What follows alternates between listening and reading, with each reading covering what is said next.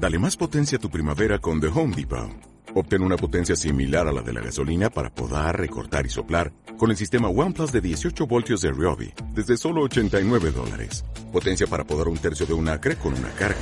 Potencia para recortar el césped que dura hasta dos horas. Y fuerza de soplado de 110 millas por hora. Todo con una batería intercambiable. Llévate el sistema inalámbrico OnePlus de 18 voltios de Ryobi. Solo en The Home Depot. Haces más. Logras más.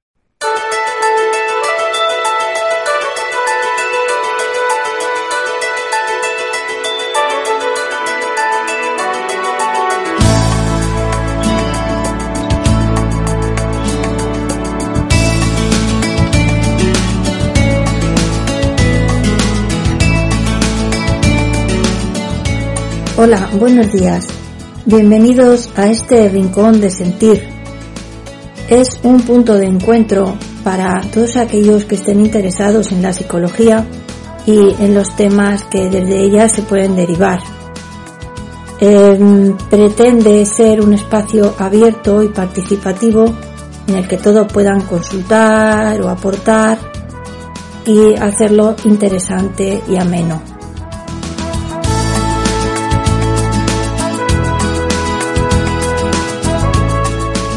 Me llamo Gloria María Amores, soy psicóloga general sanitaria, vivo en Valdepeñas, provincia de Ciudad Real, y trabajo en mi pueblo y también en esta zona. Y bueno, pues online, desde casa, como tantas otras personas a causa de la pandemia.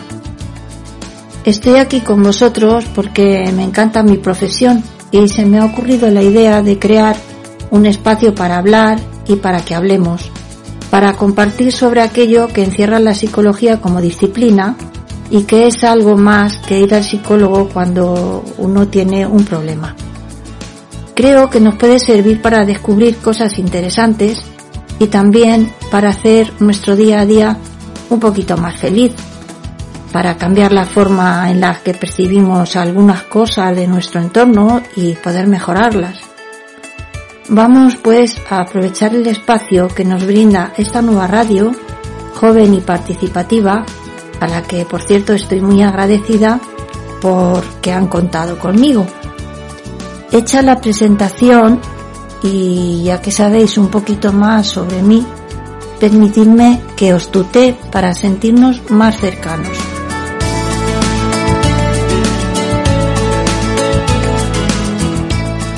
Voy a hablar un poquito, voy a comenzar explicando lo que significa la palabra psicología y su origen. Proviene del antiguo griego, es una palabra compuesta por psique, que significa alma, y por logia, que significa estudio. Así pues, la psicología es el estudio del alma. Y con esto, así tal cual, me quiero quedar porque aunque es una disciplina científica con una base matemática poderosa que intenta explicar la razón y la conducta, yo, como iréis viendo más adelante, le doy una gran importancia a las emociones, que son las que desencadenan nuestros sentimientos. Fue en la antigua Grecia donde surgió la psicología, pues como otras muchas disciplinas, eh, allá por el año 3000 antes de Cristo, cuando un grupo de filósofos que se pueden considerar los pues, precursores, eh, entre ellos se encontraba Tales de Mileto, que seguro que, os suena de algo, y que fue un referente en aquella época. Eh, estos, estos filósofos, filósofos, perdón, como decía, fueron anteriores a, a Sócrates y por eso, bueno, pues en esta época se, se habla y se la conoce como la etapa presocrática. Eh, posteriormente, pues aparecieron tres filósofos que son mundialmente conocidos, son universales y, y sobre todo básicos para el desarrollo de la psicología como ciencia propia, como fueron Aristóteles, Platón y Sócrates. Cada uno de ellos desarrolló sus propias teorías y fundó sus propias escuelas, que luego fueron derivando diferentes ramas y conocimientos. pero sentaron las bases para el desarrollo de la psicología tal y cual como la conocemos hoy en día. Así pues, la psicología estuvo vinculada a la, a la filosofía hasta mediados del siglo XIX, donde surgieron nuevos paradigmas. Se pasó del estudio de la psicología general al estudio de la psicología experimental. Se dejó de contemplar la psicología como una ciencia empírica, es decir, como algo simplemente observable y solo teórica, pues para pasar a una psicología científica y experimental, que intentaba explicar la conducta del ser humano y eso llevaba consigo el estudio del individuo en particular, desde un punto de vista diferencial, no desde la generalidad, sino como un, individuo con sus particularidades concretas, con su idiosincrasia, y fue lo que abrió pues más aún el campo de estudio sobre, sobre el ser humano, porque ella lo contemplaba como un todo, no solamente hablaba del alma, sino también hablaba de su conducta. A día de hoy el mundo de la psicología es muy amplio eh, y abarca muchas ramas. Por poneros algunos ejemplos, que seguro que, os conocéis o al menos habéis oído nombrar alguna vez en la tele y tal, pues eh, empezaríamos por, por nombrar la, la psicología clínica, que es a la que yo pertenezco, la psicología de la salud, la psicología social, la psicología del deporte, la psicología infantil, la psicooncología para los enfermos de cáncer, la psicología de atención en emergencias y catástrofes, que por cierto voy a hacer un paréntesis porque eh, este también es mi campo. Me he especializado porque, porque lo encuentro apasionante. Llevo desde el año 2010 realizando intervenciones con el grupo de emergencias del Colegio de, Psicólogos de Castilla-La Mancha y también con los equipos de ayuda psicológica de Cruz Roja, Cruz Roja Española, para las alertas del 112, el 112. Eh, me gusta ayudar y es por eso que trabajo en, en este área como voluntaria, porque en Castilla-La Mancha no se reconoce al psicólogo de emergencias eh, como tal. Entonces trabajamos desde el voluntariado, ¿vale? Pero bueno, volviendo al tema que nos ocupa, de todas estas ramas de la psicología que os he comentado hay algo en común y es que todas tienen la misma base científica, aunque los objetivos que persiguen son distintos. De hecho, son tan distintos como somos los psicólogos entre nosotros como profesionales que no siempre tenemos que coincidir en los diagnósticos ni utilizamos las mismas herramientas para trabajar, o tan distintas como somos entre sí las personas en general. Y, esto, bueno, pues no es una novedad, ¿no? Ya que eh, allá por el 1859, Darwin, en su libro sobre la teoría evolutiva, en lo que afecta en concreto a la psicología, pues descubre que los individuos humanos presentan una enorme diversidad y variación en sus comportamientos y facultades, que esta variabilidad es hereditaria y que esta diversidad además tiene un sentido adaptativo. No voy a entrar en esto porque ya no saldríamos de lo que es eh, lo que yo quiero tratar en concreto, ¿no? Eh, nos, eh, ya conocéis, bueno, pues esa frase que dice que cada persona es un mundo, que cada individuo es un mundo, ¿no? y, y, es que es realmente así. Y, y es respetando pues estas diferencias individuales eh, que me gustaría crear en este espacio un lugar donde cuidar un poquito pues el estado emocional de aquellos que nos quieran escuchar. Un espacio, como decía antes, dinámico, que nos sirva para aportar ideas que nos ayuden a ser más positivos, un rincón de sentir donde hablar de emociones, que es algo básico e inherente al ser humano, incluso más que pensar, porque antes de pensar y desde el momento mismo en que nacemos, ya sentimos. Nacemos sintiendo, sentimos miedo, sentimos frío, sentimos el cambio de un mundo a otro, pero no pensamos. Hasta que no tenemos una edad y un desarrollo, un desarrollo lógico que desarrolle nuestra razón. Podemos tratar sobre las patologías más conocidas y que más aparecen en los medios, ¿no? Eh, más información, más nos suenan, como la ansiedad, las fobias, que no deja de ser una forma de ansiedad, o la depresión, por citar solo algunas. Y podemos resolver, bueno, pues alguna pregunta que os apetezca plantear, alguna duda que tengáis al respecto. Podemos hablar también sobre la autoestima, es una palabra que está muy de moda, que oímos por todas partes, pero que no sé si realmente sabemos lo importante que es para sentirnos bien con nosotros mismos y con los demás.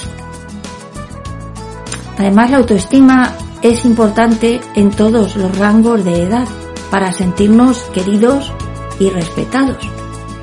Pero sí que es verdad que es más importante aún en los niños y, de y los adolescentes, ¿no? ahora que se habla también tanto sobre el bullying y estas cosas que están de moda y que machacan a los críos, vale, pues eh, sobre esta sobre sobre esta autoestima es sobre la que todos estos niños y adolescentes van a trabajar su desarrollo personal y desde la que tomarán decisiones pues que determinarán su futuro, ¿no?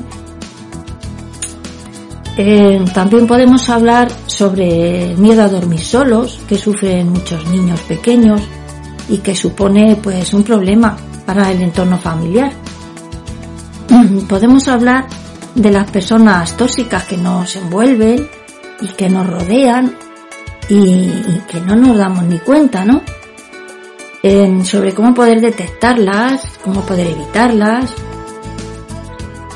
también podemos hablar sobre aquello que nos preocupa más en nuestro día a día, de problemas que, nos van surgiendo en la actualidad y que de hecho marcan nuestras vidas, como por ejemplo pues la situación que estamos viviendo desde hace un año con el estado de alarma, con el confinamiento por la COVID-19, sobre las secuelas psicológicas que está provocando, ¿no? que son muy importantes no, no solo estamos bien. ¿Cómo estás? Bien. Ay, no, no, no he cogido el COVID, me estoy librando, estoy bien. Eh, vamos a ver, las secuelas están ahí en mucha gente, ¿no? Provoca soledad, provoca aislamiento, provoca miedo. El miedo a la incertidumbre, porque no sabemos qué va a pasar, cuándo va a pasar todo esto, si vamos a poder volver a estar como estábamos antes, eh, si podemos tener miedo a contagiarnos, podemos tener miedo a transmitir el virus sin saberlo, es decir, yo me he contagiado, estoy pasando la COVID leve, estoy infectada, hago mi vida normal, sin saberlo, estoy transmitiendo pues a mis padres, a mis hijos, a mis hermanos, a mis amigos ese virus, sin saberlo. Entonces hay gente que está desarrollando el miedo a poder transmitirle a, alguien cercano, a alguien a quien quiere mucho la enfermedad. Em, podemos hablar de los costes que lleva ver sufrir y morir a alguien de nuestros seres queridos. Podemos hablar de duelo, de cómo sobrellevar un poquito mejor la pérdida que hemos sufrido. Entonces, eh, los temas que podemos tocar son muchos y muy diversos. Pero si os dais cuenta, hay algo en común eh, en todo lo que he ido mencionando hasta ahora, que está en la base y que son las emociones. Y es aquí con lo que voy a enlazar, pues con lo que os comentaba al principio. Eh, no sé si recordáis cuando decía que me quedaba con el estudio del alma así, tal cual, porque no veo mejor forma de conectar con nuestra alma que a través de las emociones. Y así es como me gustaría encauzar pues este, este ciclo de programas.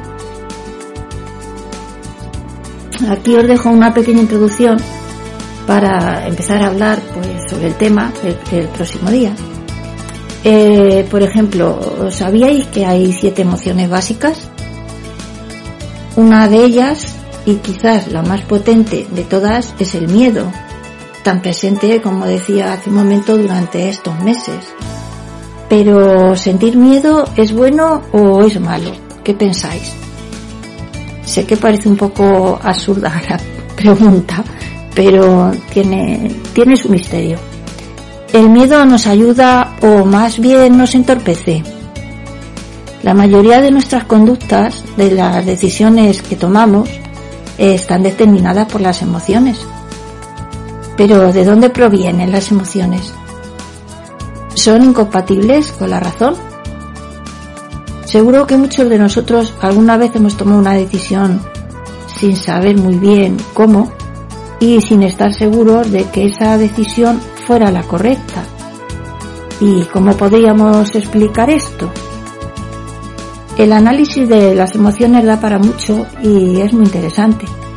Espero en un futuro poder compartirlo con vosotros y desgranar cada una de estas emociones para conocerlas mejor y en la medida que podamos, con la ayuda de, bueno, pues alguna pauta, pues un consejo, pues aprender a manejarlas. Es interesante porque las emociones influyen en nuestros pensamientos, en nuestros sentimientos, afectan a nuestro organismo, a nuestra salud física y mental y por supuesto afectan a nuestra conducta. Si queremos encontrar el equilibrio en nuestras vidas, tenemos que saber canalizarlas y no siempre es fácil. Si tuvierais que definiros, ¿cómo lo haríais? ¿Como una persona racional que piensa antes de sentir? ¿O justo lo contrario? ¿Como una persona eh, emocional que se deja llevar por lo que siente, que es impulsiva, que, que, que toma su decisión y después se arrepiente y dice, ay, si es que no lo he pensado, si es que tenía que haberlo pensado antes, antes de hacer esto o de decir aquello? Entonces, aquí dejo la pregunta a modo de reflexión y me despido, bueno, pues hasta el próximo día. Muchísimas gracias por, por vuestra atención y nada, intentar ser felices con mis mejores deseos. Un saludo. Gracias.